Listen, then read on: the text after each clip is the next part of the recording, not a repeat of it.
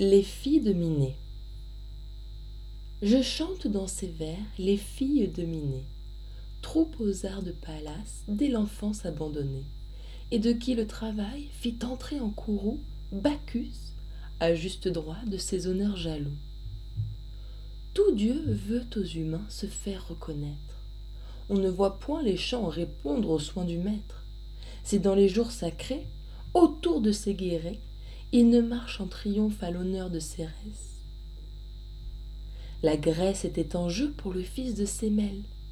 Seul on vit trois sœurs condamnées ce sans zèle. Alcitoé, l'aîné, ayant pris ses fuseaux, dit aux autres Quoi donc? Toujours les dieux nouveaux L'Olympe ne peut plus contenir tant de têtes, ni l'en fournir de jours assez pour tant de fêtes. Je ne dis rien des vœux dus aux travaux divers, de ce dieu qui purgea de monstres l'univers. Mais à quoi sert Bacchus Qu'à causer des querelles Affaiblir les plus saints, enlaidir les plus belles, souvent menés au Styx par de tristes chemins? Et nous irions chômer la peste des humains. Pour moi, j'ai résolu de poursuivre ma tâche. Se donne qui voudra ce jour-ci du relâche. Ses mains n'en prendront point. Je suis encore d'avis que nous rendions le temps moins long par des récits. Toutes trois, tour à tour, racontons quelques histoires. Je pourrais retrouver sans peine en ma mémoire du monarque des dieux les divers changements. Mais, comme chacun sait tous ces événements, disons ce que l'amour inspire à nos pareils. Non, toutefois qu'il faille, en comptant ces merveilles, accoutumer nos cœurs à goûter son poison. Car, ainsi que Bacchus, il trouble la raison. Récitons-nous les mots que ces biens nous attirent. Alcitoé se tut et ses sœurs applaudirent. Après quelques moments, haussant un peu la voix, Dans Thèbes, reprit-elle, on compte qu'autrefois deux jeunes cœurs s'aimaient d'une égale tendresse. Pyrame, c'est l'amant, eut Thisbé pour maîtresse. Jamais couple ne fut si bien assorti qu'eux.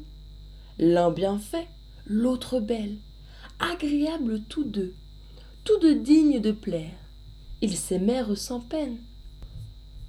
D'autant plutôt épris qu'une invincible haine, divisant leurs parents, ces deux amants unis, et concourut aux traits dont l'amour se servit.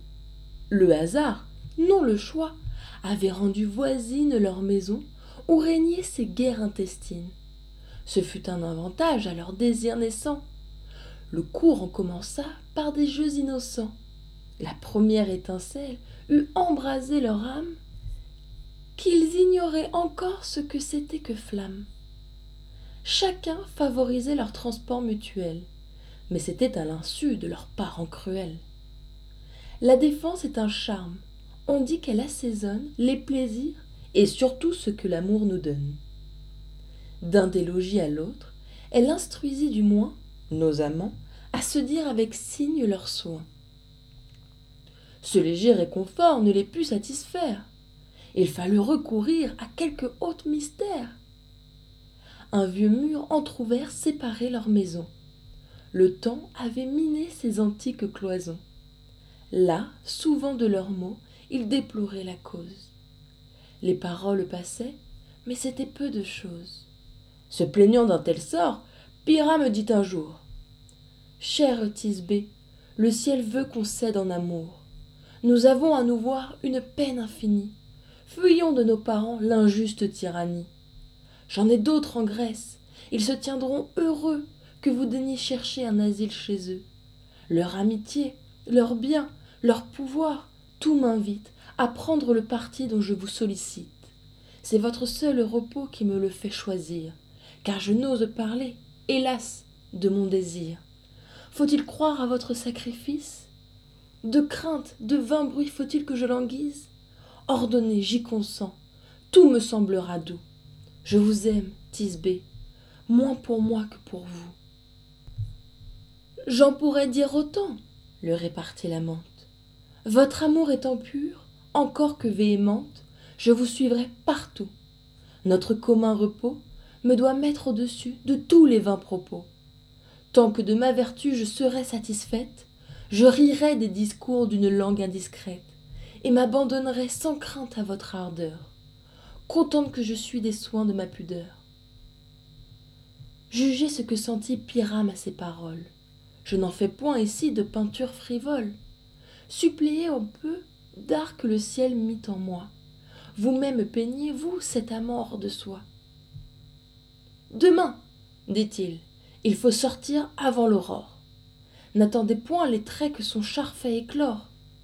Trouvez-vous au degré du terme de Cérès. Là, nous nous attendrons. Le rivage est tout près.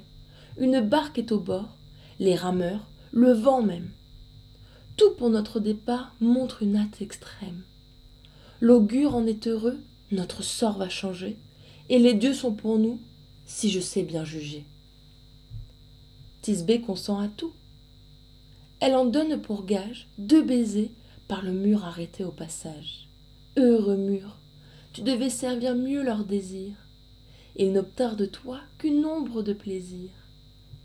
Le lendemain, Tisbé sort et prévient Pyrame. L'impatience, hélas, maîtresse de son âme, la fait arriver seule et sans guide au degré. L'ombre et le jour luttaient dans les champs azurés. Une lionne vient, monstre imprimant la crainte. D'un carnage récent, sa gueule est toute teinte. Tisbé fuit, et son voile, emporté par les airs, source d'un sort cruel, tombe dans ces déserts. La lionne le voit, le souille, le déchire, et l'ayant teint de sang, aux forêts se retire. Tisbé s'était caché en un buisson épais. Pyrame arrive, et voit ses vestiges tout frais. Ô Dieu, que devient-il? Un froid court dans ses veines. Il aperçoit le voile étendu dans ses plaines.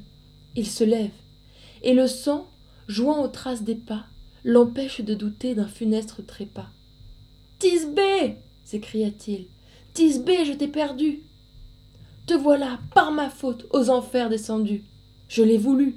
C'est moi qui suis le monstre affreux, par qui tu t'en vas voir le séjour ténébreux. Attends-moi, je te vais rejoindre aux rives sombres.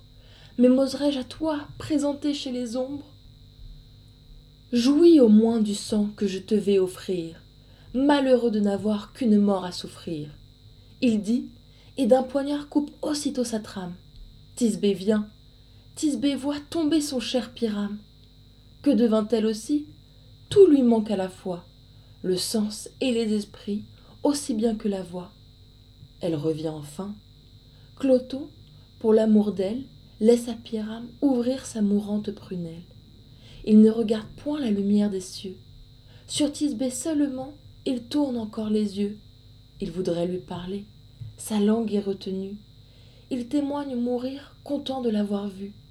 Tisbé prend le poignard, et découvrant son sein, Je n'accuserai point, dit-elle, ton dessein, bien moins encore l'erreur de ton âme alarmée. Ce serait t'accuser de m'avoir trop aimé. Je ne t'aime pas moins. Tu vas voir que mon cœur n'a non plus que le tien mérité son malheur. Cher amant, reçois donc ce triste sacrifice. Sa main et le poignard font alors leur office. Elle tombe, et tombant, range ses vêtements. Dernier trait de pudeur, même au dernier moment. Les nymphes d'alentour lui donnèrent des larmes, et du sang des amants teignirent par des charmes le fruit d'un mûrier proche, et blanc jusqu'à ce jour, éternel monument d'un si parfait amour. Cette histoire attendrit les filles de Minet.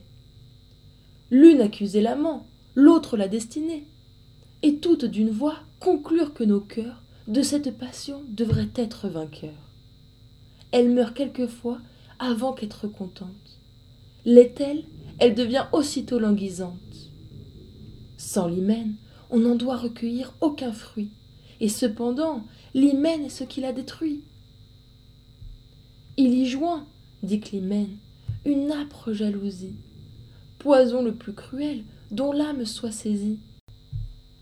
Je n'en veux pour témoin que l'erreur de Procris. Alcitoé, ma sœur, attachant vos esprits, des tragiques amours vous a conté l'élite. Celles que je vais dire ont aussi leur mérite. j'accourcirai le temps, ainsi qu'elle à mon tour. Peu s'en faut que Phébus ne partage le jour. À ses rayons perçants, opposons quelques voiles. Voyons combien nos mains ont avancé nos toiles. Je veux que, sur la mienne, avant que d'être au soir, un progrès tout nouveau se fasse apercevoir. Cependant, donnez-moi quelques heures de silence. Ne vous rébutez point de mon peu d'éloquence. Souffrez-en les défauts et songez seulement aux fruits qu'on peut tirer de cet événement. Céphale aimait Procris. Il était aimé d'elle. Chacun se proposait leur hymen pour modèle. Ce qu'amour faisait sentir de piquant et de doux comblait abondamment les vœux de ses époux. Ils ne s'aimaient que trop. Leurs soins et leur tendresse approchaient des transports d'amants et de maîtresses. Le ciel même envia cette félicité. Céphale eut à combattre une divinité. Il était jeune et beau. L'aurore en fut charmée, n'étant pas assez bien chez elle accoutumée. Nos belles cacheraient un pareil sentiment. Chez les divinités, on en use autrement. Celle-ci déclara ses pensées à Céphale. Il eut beau lui parler de la foi conjugale, les jeunes déités qui n'ont qu'un vieil époux ne se soumettent point à ces lois comme nous. La déesse enleva ce héros si fidèle. De modérer ses feux, il pria l'immortel. Elle le fit. L'amour devint simple amitié. Retournez, dit l'aurore, avec votre moitié. Je ne troublerai plus votre ardeur ni la sienne. Recevez seulement ces marques de la mienne. C'était un javelot toujours sûr de ses coups. Un jour, cette procris qui ne vit que pour vous fera le désespoir de votre âme charmée, et vous aurez regret de l'avoir tant aimé. Tout oracle est douteux et porte un double sens. Celui-ci mit d'abord notre époux en suspens. J'aurais regret aux vœux que j'ai formés pour elle. Et comment? N'est-ce pour qu'elle m'est infidèle? Ah Finissent mes jours plutôt que de le voir. Éprouvons toutefois ce que peut son devoir. Des mages, aussitôt, consultant la science, d'un fin adolescent, il prend la ressemblance, s'en va trouver Procris, élève jusqu'aux cieux ses beautés qu'il soutient être digne des dieux. Joint les pleurs aux soupirs, comme un amant sait faire, et ne peut s'éclaircir par cet art ordinaire. Il fallut recourir à ce qui porte coup, au présent. Il offrit, donna, promit beaucoup, promit tant, que Procris lui parut incertaine. Toute chose a son prix. Voilà Céphale en peine. Il renonce aux cités, s'en va dans les forêts, compte au vent, compte au bois ses déplaisirs secrets, s'imagine en chassant dissiper son martyr. C'était pendant ces mois où le chaud qu'on respire oblige d'implorer l'haleine des zéphyrs. Doux vent s'écriait-il, prêtez-moi des soupirs. Venez, léger démon par qui nos chants fleurissent. Or, fais-les venir, je sais qu'ils t'obéissent. Ton emploi dans ces lieux est de tout ranimer. On l'entendit, on crut qu'il venait de nommer quelque objet de ses vœux autre que son épouse. Elle en est avertie, et la voilà jalouse. Main voisin charitable entretient ses ennuis. Je ne le puis plus voir, dit-elle, que les nuits. Il aime donc cet or, et me quitte pour elle. Nous vous plaignons. Il l'aime, et sans cesse il l'appelle. Les échos de ces lieux n'ont plus d'autre emploi que celui d'enseigner le nom d'or à nos bois. Dans tous les environs, le nom d'or résonne. Profitez d'un avis qu'en passant on vous donne. L'intérêt qu'on y prend est de vous y obliger. Elle en profite, hélas, et ne fait qu'y songer. Les amants sont toujours de légères croyances. S'ils pouvaient conserver un rayon de prudence, je demande un grand point, la prudence en amour. Ils seraient au rapport insensible et sourd. Notre épouse ne fut l'une ni l'autre chose. Elle se lève un jour, et lorsque tout repose, que de l'aube au teint frais la charmante douceur force tout au sommeil, hormis quelques chasseurs, elle cherche ses phares. Un bois l'offre à sa vue. Il invoquait déjà cet or prétendu. Viens me voir, disait-il, chère déesse, accours. je n'en puis plus, je meurs. Fais que par ton secours, la peine que je sens se trouve soulagée. L'épouse se prétend par ces mots outragée. Elle croit y trouver, non le sens qu'il cachait, mais celui seulement que ses soupçons cherchaient. Ô triste jalousie, ô passion amère, fille d'un fol amour que l'erreur a pour mère. Ce qu'on voit par tes yeux cause assez d'embarras, sans voir encore par eux ce que l'on ne voit pas. Procris s'était caché en la même retraite qu'un fan de biche avait pour demeure secrète.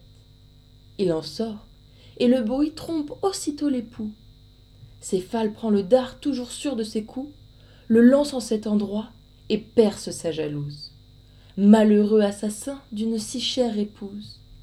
Un cri lui fait d'abord soupçonner quelque erreur. Il accourt, voit sa faute, et, tout plein de fureur, du même javelot il veut sauter la vie. L'aurore et les destins arrêtent cette envie. Cet office lui fut plus cruel qu'indulgent. L'infortuné mari, sans cesse s'affligeant, eût accru par ses pleurs le nombre des fontaines, si la déesse enfin, pour terminer ses peines, n'eût obtenu du sort que l'on tranchât ses jours. Triste fin d'un hymen bien divers en son cours. Fuyons ce nœud, mes sœurs, je ne puis trop le dire. Jugez par le meilleur quel peut être le pire? S'il ne nous est permis d'aimer que sous ses lois, n'aimons point. Ce dessein fut pris par toutes trois. Toutes trois, pour chasser de si tristes pensées, à revoir leur travail se montrent empressées. Clémène en un tissu riche, pénible et grand, avait presque achevé le fameux différend d'entre le dieu des eaux et Pallas la savante. On voyait en lointain une ville naissante, l'honneur de la nommer entre deux contestés dépendait du présent de chaque déité. Neptune fit le sien d'un symbole de guerre. Un coup de son trident fit sortir de la terre un animal fougueux, un coursier plein d'ardeur. Chacun de ce présent admirait la grandeur. Minerve l'effaça, donnant à la contrée l'olivier, qui de paix est la marque assurée. Elle emporta le prix et nomma la cité. Athènes offrit ses vœux à cette déité. Pour les lui présenter, on choisit cent pucelles, toute sa chambre brodée, aussi sage que belle. Les premières portaient force présents divers. Tout le reste entourait la déesse aux yeux pères. Avec un doux sourire, elle acceptait l'hommage. Climène ayant enfin reployé son ouvrage, la jeune Iris commence en ces mots son récit. Rarement pour les pleurs mon talent réussit. Je suivrai toutefois la manière imposée. Télamon pour Chloris avait l'âme embrasée. Chloris pour Télamon brûlait de son côté. La naissance, l'esprit, les grâces, la beauté, tout se trouvait en eux. Hormis ce que les hommes font marcher avant tout dans ce siècle où nous sommes. Ce sont les biens, c'est l'or, mérite universel ses amants, quoiqu'épris d'un désir mutuel, n'osaient au blond hymen sacrifier encore, faute de ce métal que tout le monde adore. Amour s'en passerait, l'autre état ne le peut. Soit raison, soit abus, le sort ainsi le veut. Cette loi qui corrompt les douceurs de la vie fut par le jeune amant d'une autre erreur suivie. Le démon des combats vint troubler l'univers un pays contesté par des peuples divers, engagea Télamon dans un dur exercice. Il quitta pour un temps l'amoureuse milice. Chloris y consentit, mais non pas sans douleur. Il voulut mériter son estime et son cœur. Pendant que ses exploits terminent la querelle, un parent de Chloris meurt et laisse à la belle d'amples possessions et d'immenses trésors. Il habitait les lieux où Mars régnait alors. La belle s'y transporte, et partout révérée, partout des deux parties, Chloris considérée, voit de ses propres yeux les champs où Télamon venait de consacrer un trophée à son nom. Lui, de sa part, accourt, et, tout couvert de gloire, il offre à ses amours les fruits de sa victoire. Leur rencontre se fit non loin de l'élément qui doit être évité de tout heureux. Dès ce jour, l'âge d'or les eut joints sans mystère, l'âge de fer en toute accoutume d'enfer. Chloris ne voulut donc couronner tous ses biens qu'au sein de sa patrie et de l'aveu des siens. Tout chemin, hors la mer, allongeant leur souffrance, ils commettent au flot cette douce espérance. Zéphyr les suivait quand, presque en arrivant, un pirate survient, prend le dessus du vent, les attaque, les bat. En vain, par sa vaillance, Télamon jusqu'au bout porte la résistance. Après un long combat, son parti fut défait, lui prit, et ses efforts n'eurent pour tout effet qu'un esclavage indigne. Ô Dieu, qui l'eût pu croire Le sort, sans respecter ni son sang ni sa gloire, ni son bonheur prochain, ni les vœux de Chloris, le fit être forçat aussitôt qu'il fut pris. Le destin ne fut pas à Chloris si contraire. Un célèbre marchand l'achète du corsaire. Il l'emmène, et bientôt la belle, malgré soi, au milieu de ses faits, range tout sous sa loi. L'épouse du marchand la voit avec tendresse. Ils en font leur compagne et leur fils sa maîtresse. Chacun veut cette hymen. Chloris à leur désir répondait seulement par de profonds soupirs. Damon, c'était ce fils, lui tient ce doux langage.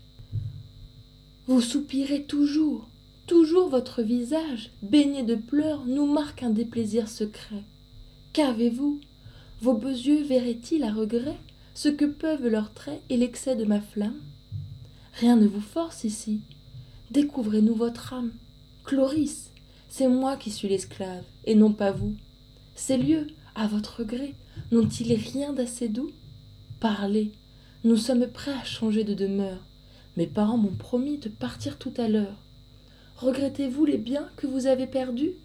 Tout le nôtre est à vous. Ne le dédaignez plus. J'en sais qu'il agréerait. J'y suis plaisir à plus d'une. Pour vous, vous méritez toute une autre fortune. Quelle que soit la nôtre, usez-en. Vous voyez ce que nous possédons et nous-mêmes à vos pieds. Ainsi parle Damon, et Chloris tout en larmes lui répond en ces mots accompagnés de charme. Vos moindres qualités et cet heureux séjour, même aux filles des dieux, donneraient de l'amour. Jugez donc si Chloris, esclave et malheureuse, voit l'offre de ses biens d'une âme dédaigneuse. Je sais quel est leur prix, mais de les accepter, je ne puis, et voudrais vous pouvoir écouter. Ce qui me le défend, ce n'est point l'esclavage. Si toujours la naissance éleva mon courage, je me vois, grâce au Dieu, en des mains où je puis garder ces sentiments malgré tous mes ennuis. Je puis même avouer, hélas, faut-il le dire, qu'un autre a sur mon cœur conservé son empire. Je chéris un amant, ou mort ou dans les fers. Je prétends le chérir encore dans les enfers. Pourriez-vous estimer le cœur d'une inconstante? Je ne suis déjà plus aimable ni charmante. Chloris n'a plus ces traits que l'on trouvait si doux, et doublement esclave et indigne de vous. Touché de ce discours, Damon prend congé d'elle. Fuyons, dit-il en soi. J'oublierai cette belle. Tout passe, et même un jour ses larmes passeront. Voyons ce que l'absence et le temps produiront. À ces mots, il s'embarque, et, quittant le rivage, il court de mer en mer, abordant l'eau sauvage, trouve des malheureux de leur faire échapper, et sur le bord d'un bois à chasser occupé. Télamon, de ce nombre, avait brisé sa chaîne. Au regard de Damon, il se présente à peine. Que son air, sa fierté, son esprit, tout enfin, fait qu'à l'abord, Damon admire son destin. Puis le plaint, puis l'emmène, et puis lui dit sa flamme. D'une esclave, dit-il, je n'ai pu toucher l'âme. Elle chérit un mort, un mort. Ce qui n'est plus l'emporte dans son cœur, mais veut son superflu. Là-dessus, de Chloris, il lui fait la peinture. Télamon, dans son âme, admire l'aventure, dissimule et se laisse emmener au séjour où Chloris lui conserve un si parfait amour. Comme il voulait cacher avec soin sa fortune, nulle peine pour lui n'était vile et commune. On apprend leur retour et leur débarquement. Chloris, se présentant à l'un et l'autre amant, reconnaît Télamon sous un fait qui l'accable. Ses chagrins le rendaient pourtant méconnaissable. Un œil indifférent à le voir eût erré, tant la peine et l'amour l'avaient défiguré. Le fardeau qu'il portait ne fut qu'un vain obstacle. Cloris le reconnaît et tombe à ce spectacle. Elle perd tous ses sens, et de honte et d'amour, Télamon, d'autre part, tombe presque à son tour. On demande à Cloris la cause de sa peine. Elle l'a dit. Ce fut sans s'attirer de haine. Son récit ingénu redoubla la pitié dans des cœurs prévenus d'une juste amitié. Damon dit que son zèle avait changé de face. On le crut. Cependant, quoi qu'on dise et qu'on fasse, d'un triomphe si doux, l'honneur et le plaisir ne se perdent qu'en laissant des restes de désir. On crut pourtant Damon. Il restreignit son zèle à sceller de l'hymen une union si belle. Et, par un sentiment à qui rien n'est égal, il pria ses parents de doter son rival. Il l'obtint, renonçant dès lors à l'hyménée. Le soir étant venu de l'heureuse journée, les noces se faisaient à l'ombre d'un ormeau. L'enfant d'un voisin vit s'y percher un corbeau. Il fait partir de l'arc une flèche maudite, perce les deux époux d'une atteinte subite. Cloris mourut du coup, non sans que son amant attira ses regards en ce dernier moment. Il s'écrie, en voyant finir ses destinées. Quoi? La parque a tranché le cours de ses années?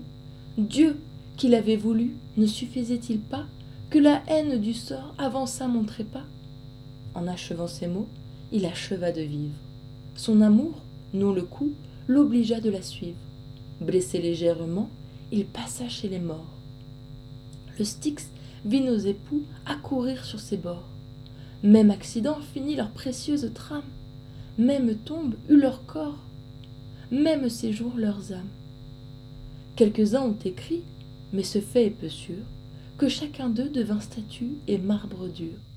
Le couple infortuné face à face repose. Je ne garantis point cette métamorphose. On en doute. On la croit plus que vous ne pensez, dit Clémène. Et, cherchant dans les siècles passés quelques exemples d'amour et de vertu parfaite, tout ceci me fut dit par un sage interprète. J'admirais, je plaignis ces amants malheureux. On les allait unir, tout concourait pour eux. Ils touchaient au moment, l'attente en était sûre. Hélas, il n'en est point de tel en la nature. Sur le point de jouir, tout s'enfuit de nos mains. Les dieux se font un jeu de l'espoir des humains. Laissons, reprit Iris, cette triste pensée. La fête est vers sa fin, grâce au ciel, avancée. Et nous avons passé tout ce temps en récit, capable d'affliger les moins sombres esprits. Effaçons, s'il se peut, leur image funeste. Je prétends de ce jour mieux employer le reste, et dire un changement, non de corps, mais de cœur. Le miracle en est grand, amour en fut l'auteur. Il en fait tous les jours de diverses manières. Je changerai de style en changeant de matière. Zoun plaisait aux yeux, mais ce n'est pas assez. Son peu d'esprit, son humeur sombre, rendait ses talents mal placés. Il fuyait les cités, il ne cherchait que l'ombre, vivait parmi les bois, concitoyen des ours, et passait sans aimer les plus beaux de ses jours. Nous avons condamné l'amour, m'allez-vous dire? J'en blâme en nous l'excès, mais je n'approuve pas qu'insensible au plus doux appât, jamais un homme ne soupire. Et quoi? Ce long repos est-il d'un si grand prix? Les morts sont donc heureux? Ce n'est pas mon avis. Je veux des passions. Et si l'état le pire est le néant, je ne sais point de néant plus complet qu'un cœur froid à ce point. Zoun n'aimant donc rien, ne s'aimant pas lui-même, vit Iole endormi, et le voilà frappé. Voilà son cœur développé. Amour, par son devoir suprême, ne l'eût pas fait amant, qu'il en fit un héros. Zoun rend grâce au dieu qui troublait son repos. Il regarde en tremblant cette jeune merveille. À la fin, Iole s'éveille. Surprise et dans l'étonnement, elle veut fuir, mais son amant l'arrête et lui tient ce langage. Rare et charmant objet, pourquoi me fuyez-vous? Je ne suis plus celui qu'on trouvait si sauvage. C'est l'effet de vos traits, aussi puissants que doux. Ils m'ont l'âme et l'esprit et la raison donnée. souffrez que, vivant sous vos lois, j'emploie à vous servir des biens que je vous dois.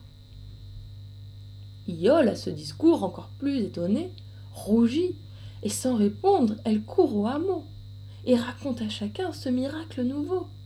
Ses compagnes d'abord s'assemblent autour d'elle. Zoune suit en triomphe, et chacun applaudit. Je ne vous dirai point, mes sœurs, tout ce qu'il fit, ni ses soins pour plaire à la belle. Leur hymen se conclut. Un satrape voisin, le propre jour de cette fête, enlève à Zoun sa conquête. On ne soupçonnait point qu'il eût un tel dessein. Zoun accourt au bruit, recouvre ce cher gage, poursuit le ravisseur et le joint à langage, en un combat de main à main. Iol en est le prix, aussi bien que le juge.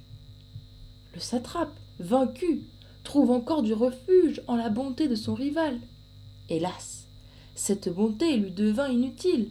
Il mourut du regret de cet hymen fatal. Au plus infortuné, la tombe sert d'asile. Il prit pour héritière, en finissant ses jours, Iole, qui mouilla de pleurs son mausolée. Que sert-il d'être plein quand l'âme est envolée? Ce satrape eut mieux fait d'oublier ses amours. La jeune Iris, à peine achevait cette histoire, et ses sœurs avouaient qu'un chemin à la gloire, c'est l'amour. On fait tout pour se voir estimé. Est-il quelque chemin plus court pour être aimé? Quel charme de souïr loué par une bouche, qui même sans s'ouvrir nous enchante et nous touche. Ainsi disaient ses sœurs, un orage soudain jette un secret remords dans leur profane sein. Bacchus entre, et sa cour, confus et long cortège. Où sont, dit-il, ces sœurs à la main sacrilège? Que Pallas les défende et vienne en leur faveur opposer son égide à ma juste fureur. Rien ne m'empêchera de punir leur offense. Voyez, et qu'on se rie après de ma puissance.